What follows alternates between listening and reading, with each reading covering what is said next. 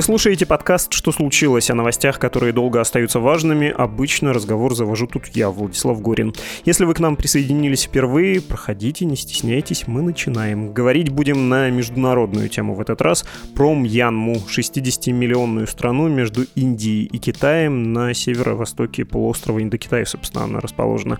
1 января 2021 года в этой стране случился военный переворот. Было свергнуто демократическое правительство Аун Сан Суджи, она и это всегда упоминается, обладательница Нобелевской премии мира. Против военных начались массовые протесты, а в ответ на эти акции протестов стали силовые действия с поразительным для нашего времени количеством жертв. Около четырех сотен человек только погибшими. В последние выходные, в субботу 27 марта, убито было по меньшей мере 100 человек, включая детей. Отдельная малоприятная подробность. В тот же день, 27 числа, в столице Мьянмы Нейпьедо прошел парад в честь Дня вооруженных сил, на котором присутствовал замминистра обороны Российской Федерации Александр Фомин. Накануне парада он встречался с лидером военной хунты, а эту роль играет генерал Мина Уинхлайн, и вот замминистра и генерал обменялись подарками. А заодно Фомин благожелательно высказался о военном сотрудничестве с Мьянмой, на что лидер хунты ответил, что Россия верный друг. Короче, если знать весь этот контекст, то получается, ну, такое. О ситуации в Мьянме и о том, какая выгода России от сотрудничества с ее нынешним правительством, нам сейчас расскажет доктор исторических наук, профессор школы востоковедения Высшей школы экономики, исполняющий обязанности директора Института Дальнего Востока Российской Академии Наук Алексей Маслов.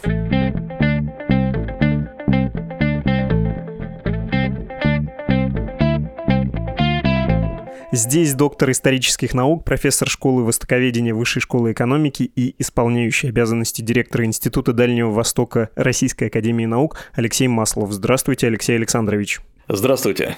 На военном параде в Нипида российский делегат был самым высокопоставленным. Западные страны уклонились от участия в церемонии. Сейчас Мьянма находится в некоторой международной изоляции, а ближайшие страны, соседи, союзники, Китай, Индия, Бангладеш, Пакистан, Лаос, Вьетнам, Таиланд, они послали своих военных атташе. Замминистра Фомин сказал, что для России Мьянма — это надежный союзник и стратегический партнер. Учитывая вот этот фон, протест протесты, многочисленные жертвы среди протестующих, без эмоций, если рассуждать, если не апеллировать к морали. В чем тут интерес России? Почему нужно на таком фоне делать такие шаги, в общем-то, знаковые, рассуждая строго в параметрах э, реалполитик?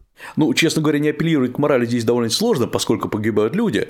Тем не менее, если абстрагироваться от реальной трагедии, которая происходит в Мьянме, Россия здесь ведет себя очень прагматично, потому что Мьянма – один из крупнейших российских покупателей в Юго-Восточной Азии вооружения. Крупнее его только Китай. Но у Китая, как говорится, своя игра и своя история и предыстория взаимодействия с Мьянмой. Россия же не просто поставляет регулярно в Мьянму свое вооружение, еще в начале 21 2021 года продолжались переговоры о новых закупках Мьянмы вооружения, и здесь скорее у России положение тяжелое, хотя не безвыходное, это продолжать продавать российское вооружение Мьянму.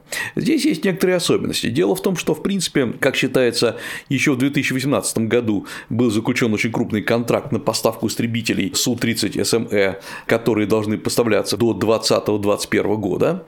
Во-вторых, Россия довольно серьезно поставляла Мьянму программу истребители МиГ-29 и Як-130 – это учебно-боевые самолеты, вертолеты Ми-24, системы ПВО, радиолокационные станции, бронетехнику. И, в общем, это как раз и есть один из немногих коридоров нашего прорыва в целом в Юго-Восточную Азию.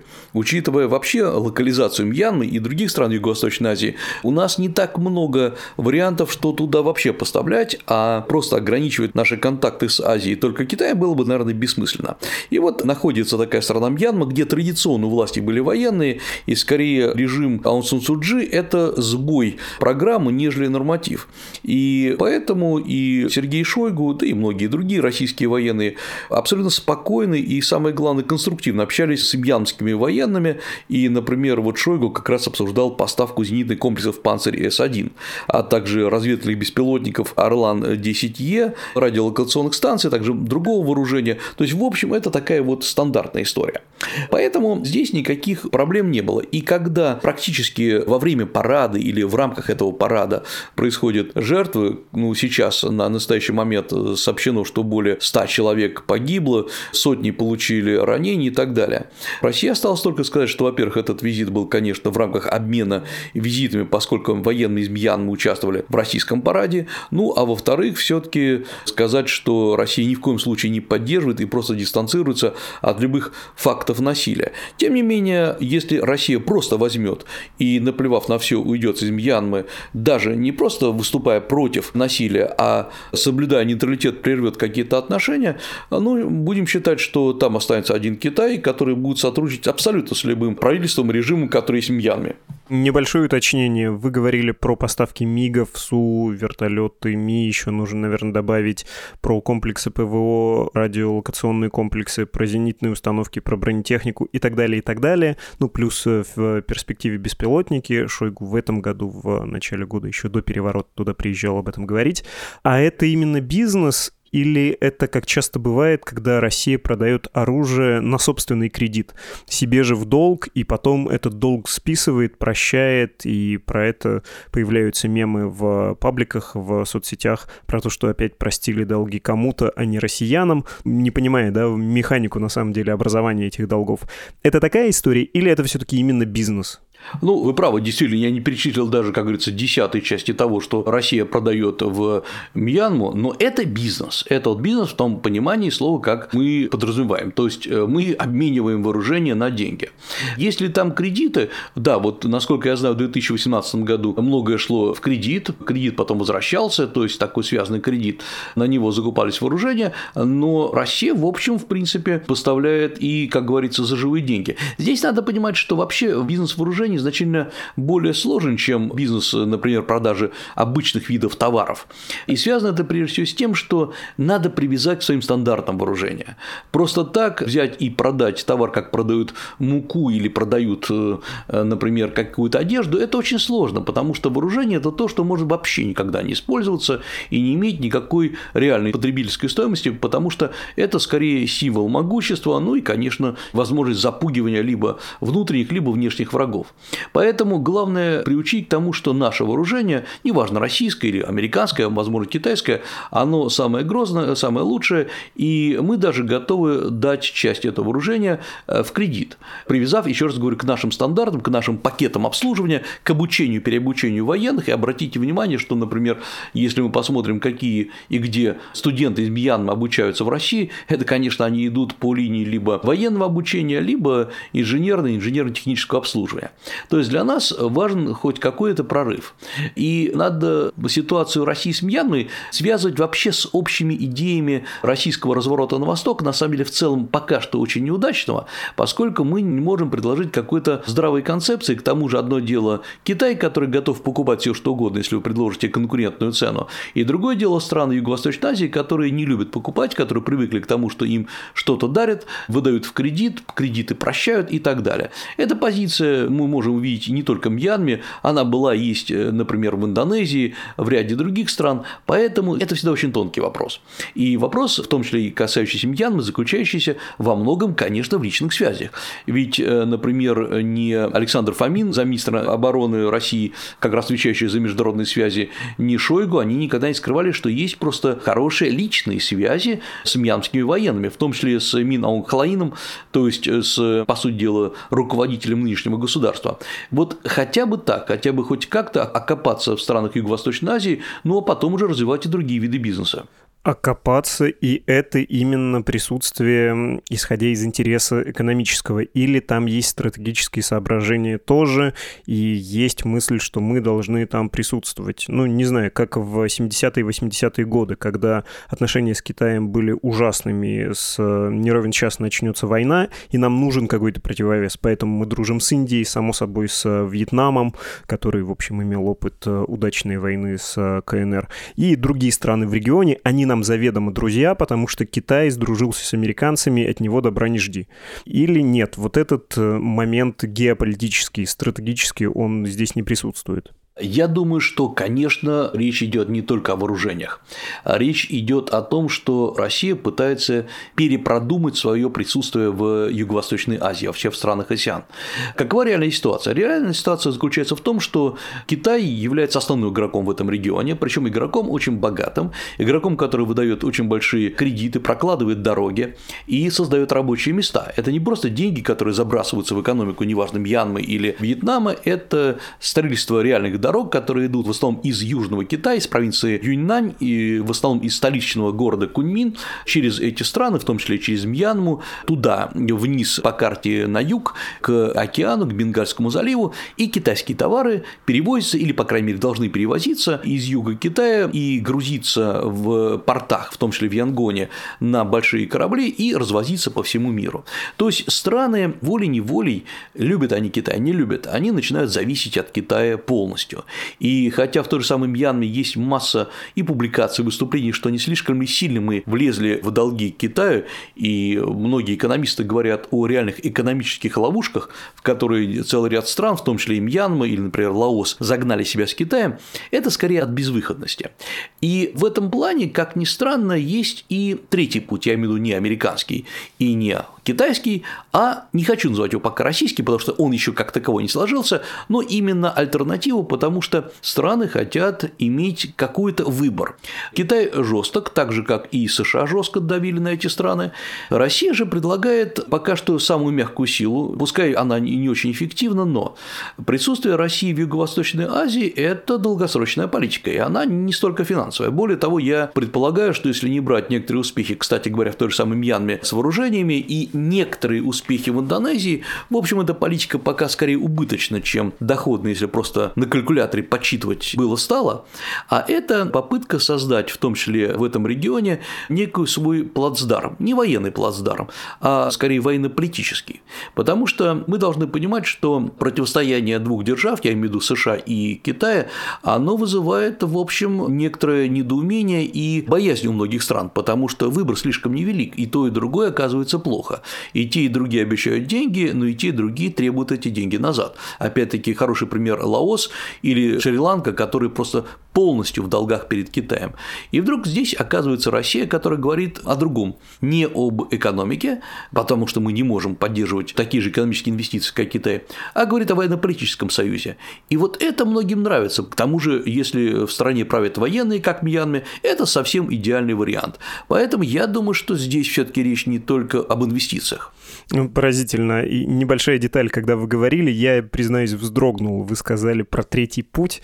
Так это мы, получается, лидер третьего мира. Как вообще получился этот термин «страны третьего мира»? Это же не отсталые, не третий сортные. Это те, кто не присоединился ни к соцлагерю, ни к капиталистам, выбрали политику неприсоединения. Мы, получается, в 21 веке стали, а, да, лидером третьего мира в новом смысле.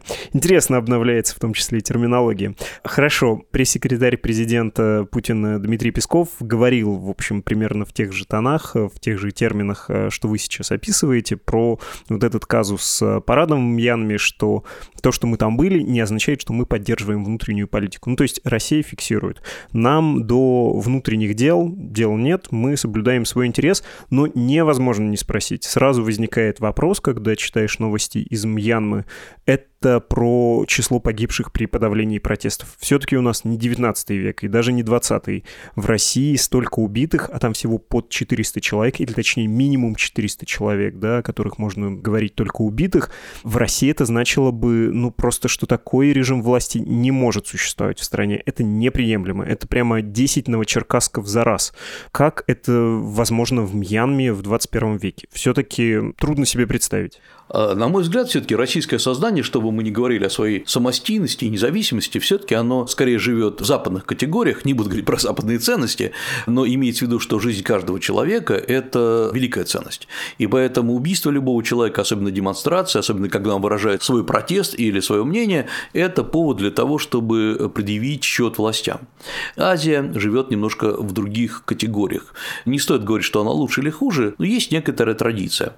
Более того, говорить о Мьянме просто вот так абстрактно, глядя на нее сверху, это просто понаделать массу ошибок. Надо все-таки посмотреть на внутреннее понимание, внутреннюю жизнь. Мьянма практически на протяжении десятилетий жила в рамках военного режима. И это не та история, когда нам кажется, что есть хороший демократический режим, плохой военный режим, есть такой инь и ян, белое и черное, и мы всегда за все хорошее против всякого абсолютизма.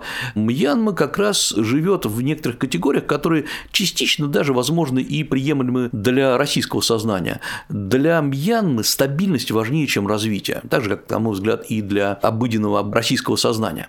И в этом плане, когда часть людей, большая, кстати говоря, часть людей вышла на демонстрации, ведь точно такая же большая часть их не поддержала. И никакого, скажем, штурма военных укреплений, штабов, дворца не произошло потому что есть глубочайший раскол в обществе, который пестуется довольно грамотно теми же самыми военными. Ведь военные выступают сейчас как стабилизирующая сила, и сотни погибших – это жертвы не военных, а именно тех, кто пытается дестабилизировать ситуацию.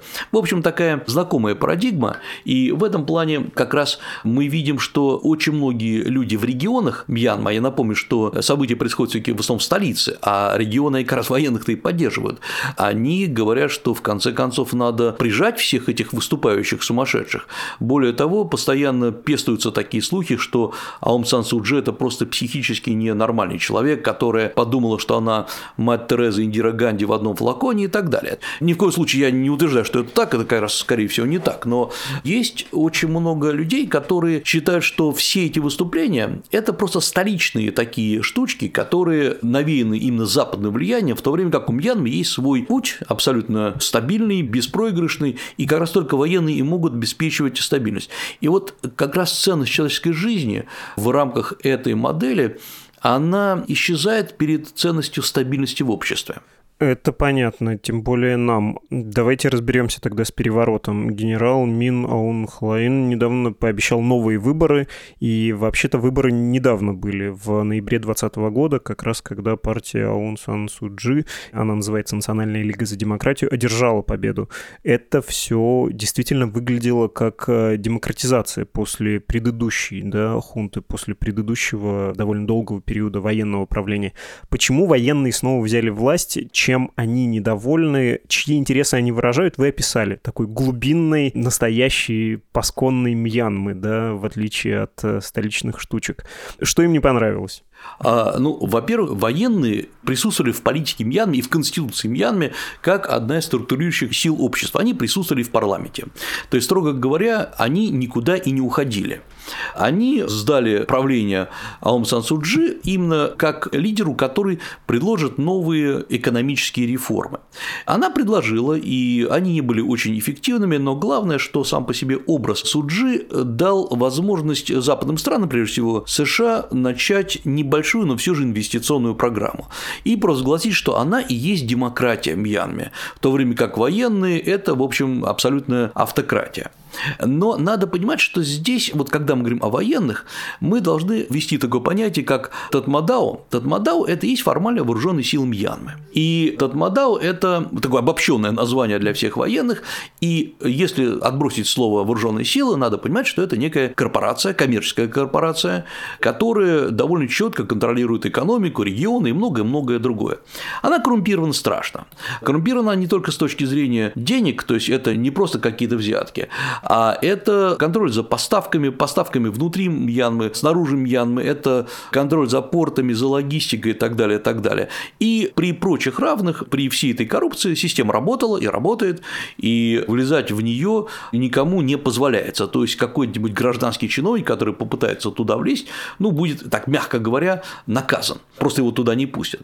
И самое главное, этот Мадао для всех абсолютно, что для Китая, что, на мой взгляд, и для России, обеспечивало вот вот эту стабильность взаимоотношений. А он Сан Суджи пошла немного другим путем. Она решила, судя по всему, сделать из Мьянмы Китай 80-х годов, то есть такой открытый, демократичный, приходите, инвестируйте, мы вам дадим целый ряд э, преференций, но, во-первых, она не обладала тем же самым авторитетом и, самое главное, наверное, той же самой экономической смекалкой, что Дэн Сяопин и его команда. Проще говоря, призвать можно было, но привлечь реальные инвестиции оказалось очень сложно. Пришли именно те, кто и так приходил, это Китай. Экономика стала дестабилизироваться, особенно в регионах.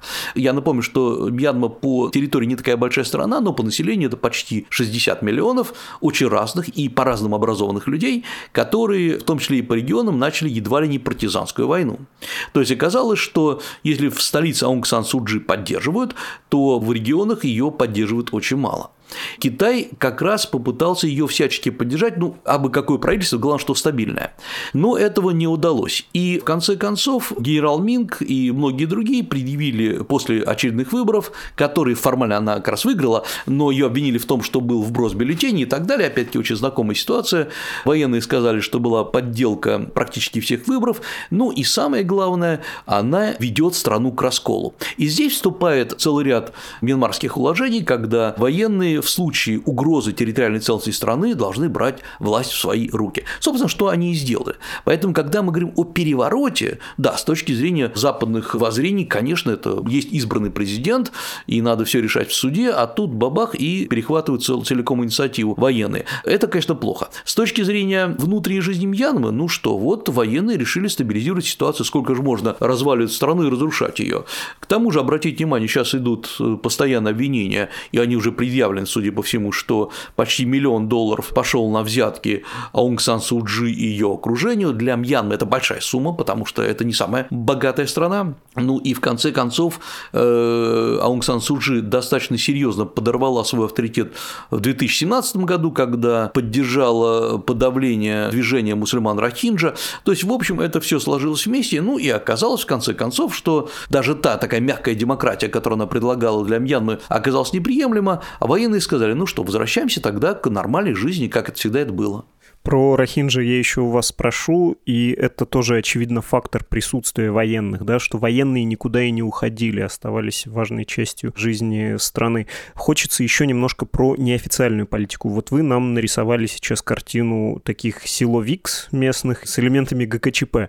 Хочется как-то еще вглубь истории немножко заглянуть, уточняя характер политики. Вот в Индии в соседней есть касты, у нас, кстати, был про это подкаст, то есть такая неофициальная иерархия существует существующий, формально написанный. В Бирме, насколько я понимаю, тоже есть э, нечто подобное, такое неофициальное наследное правление, и Аун Сан Суджи, она тоже не какой-то Навальный без рода, без племени, она принцесса своего рода, ее отец стоял у истоков Бирмы, и это все отдаленно напоминает семью Ганди. Можно пару слов про вот эту неочевидную специфику? Ну, во-первых, давайте я просто напомню, что такое Бирма как таковая, Мьянма наша, да. В принципе, самый большой район, где происходит большинство событий, это самый большой город – это Янгон, он же Рангун, где находится порт, где всегда жила аристократия, но столица не Янгон, а город Найпитау, где и находятся все органы власти. Вот это тоже, чтобы не путались, где что происходит. Формально страна была под протекторатом и, по сути дела, колонией Великобритании до 1948 года, и она получает, грубо говоря, освобождение. И как раз вот в этот момент надо понимать, что Аунг Сан Суджи является дочерью одного из лидеров, которые и добивались освобождения от британского владычества. Это очень неслучайный человек и очень знакомая для многих бирманцев, минманцев персона. Самое главное, что, конечно же, она абсолютный лидер и символ и представляет собой одну из ветвей бирманской аристократии. С 1989 по 2010 год она была в заключении, то есть почти 15 лет, за то, что еще в 90-е годы она довольно активно выступала за восстановление демократии, и это тоже довольно интересная история, потому что формально, если ее отец воевал против Великобритании, британского владычества, она-то и говорила о том, что западные стандарты демократии являются, ну, пожалуй, одними из самых лучших для Мьянмы. Самое главное, что когда происходили реформы в 1989 году, году название Бирмы было сменено на Мьянму. Мьянма – это такое формальное название для страны, но самое главное, что практически на протяжении всей новейшей истории с 1962 по 2011 год Мьянма находилась под руководством военных. Таким образом, мы имеем как минимум два клана, один аристократический, в данном случае представленный Аун Сан Суджи, и клан военных, который совсем не аристократический, но тоже наследственный, где также и как и генеральские звания, все это передается по наследству в прямом смысле этого слова.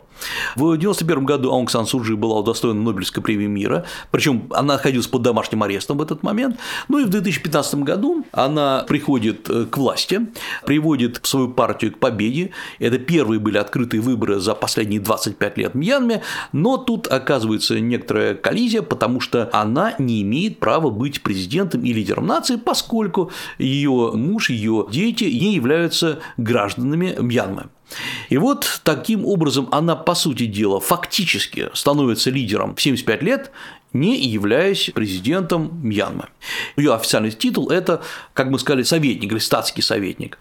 Президентом руководителем Мьянмы формально является Вин Бьинт, который был долгое время ее ближайшим помощником.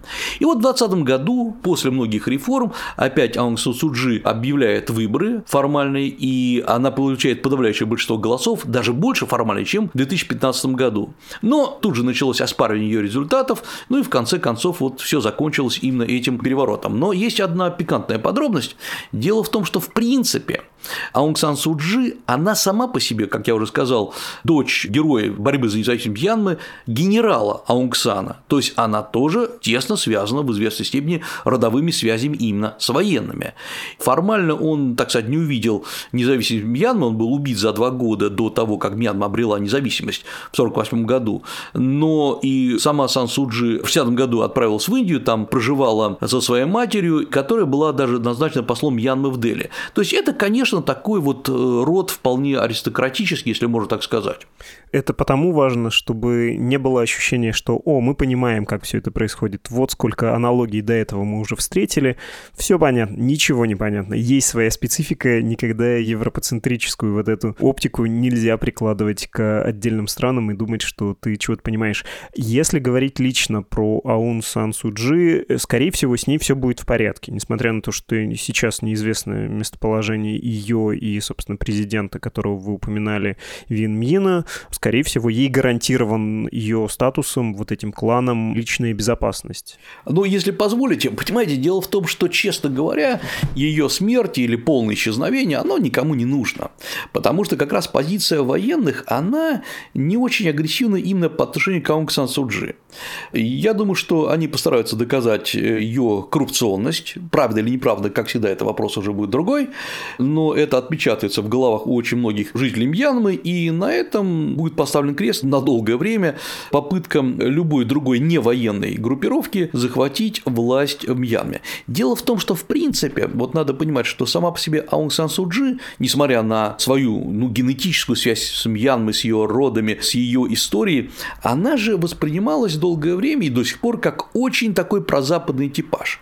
Ну, я напомню, что она поступила и обучалась в Оксфордском университете, она изучала там целый ряд предметов, в том числе и философию, и экономику, Муж у нее британец, это довольно известный ученый, преподаватель Майкл Арис, и после там некоторых лет скитаний, если не ошибаюсь, в Японии она была в Бутане и так далее, она поселилась в Великобритании, у нее в Великобритании родились дети, то есть она вот генетически, что ли, последний период жизни ее до приезда в Мьянму был связан с западной традицией, и хотя она подчеркнуто всегда одевается только в традиционные одежды, она выступает, используя самые различные выражения и поговорки из народного языка, то есть подчеркивая свою такую генетическую общность с народом, все равно воспринимается как нечто чуть-чуть чуждое, чуть-чуть привнесенное со стороны.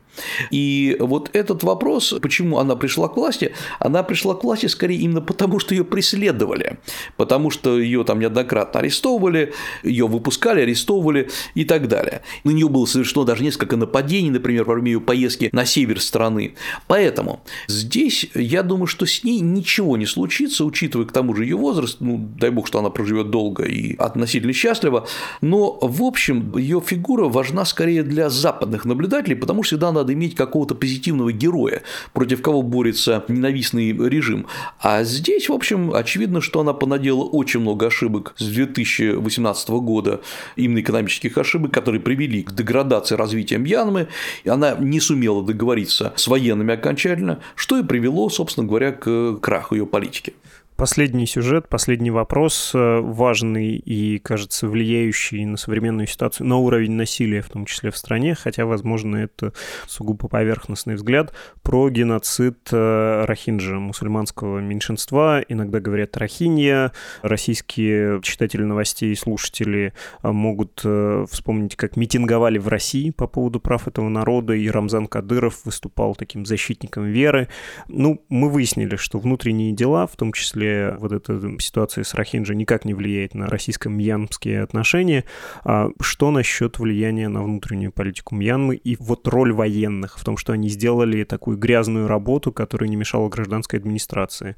Уровень насилия. Это все продолжает оказывать такое разлагающее негативное влияние или это отдельный эпизод, мало на что влияющий сейчас? А внутри Мьянмы ситуация с Рахинджа повлияла очень серьезно на умы людей, потому что, как ни странно, действия военных именно на бытовом уровне были одобрены очень многими жителями Мьянмы. Я напомню, что рахинджи – это мусульманское меньшинство, которое внутри мьянской политики рассматривалось как незаконные переселенцы из Бангладеш, из ряда других стран, и которые, как считается, опять-таки, я сейчас излагаю официальную версию, незаконно заняли целый ряд земель в Мьянме, что привело к конфликтам с местным населением, и в конце концов, уже сейчас отвлекаясь от официальной версии, в конце концов это все привело к столкновениям, потому что местные жители требовали выселения Рахинджа обратно, в результате чего погибло несколько сотен человек, был даже почти тысячестраничный доклад, и самое главное, что весь мир, ну, по крайней мере, западный мир назвал это геноцидом Рахинджа, хотя не предложил, собственно говоря, что можно было сделать, поскольку границы были открыты, и Рахинджи переселялись в Мьянму,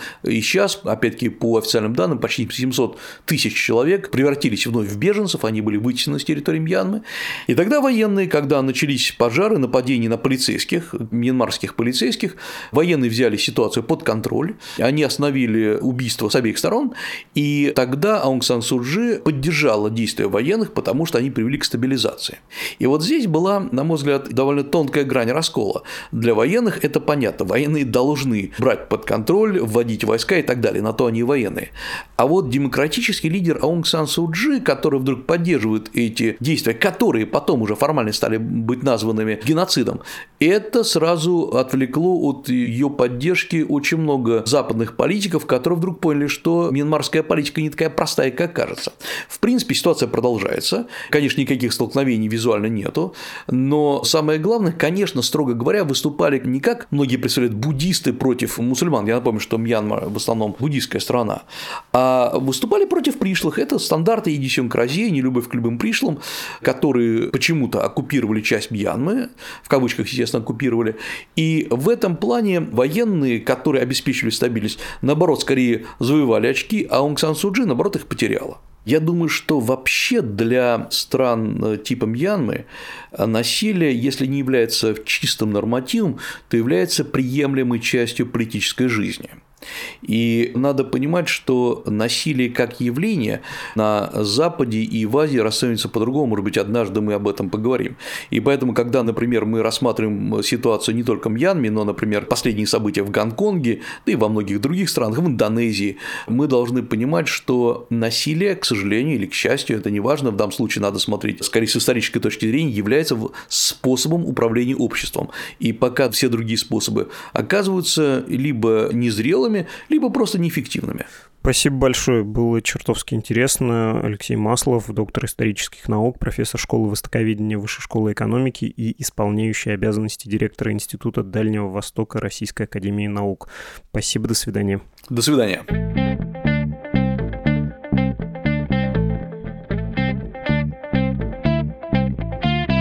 Вы слушали «Что случилось?» подкаст о новостях, которые долго остаются важными. Подписывайтесь и на наш подкаст на всех возможных платформах, и на другие подкасты «Медузы». А еще обязательно зайдите в наш телеграм-канал. Он называется «Техника речи» и нажмите там кнопочку «Join». Обещаю, вам будет интересно. Этот телеграм-канал посвящен подкастам, причем не только медузовским. Для ваших личных сообщений есть электронная почта подкаст собакамедуза.io и телеграм «Медуза loves you». До свидания.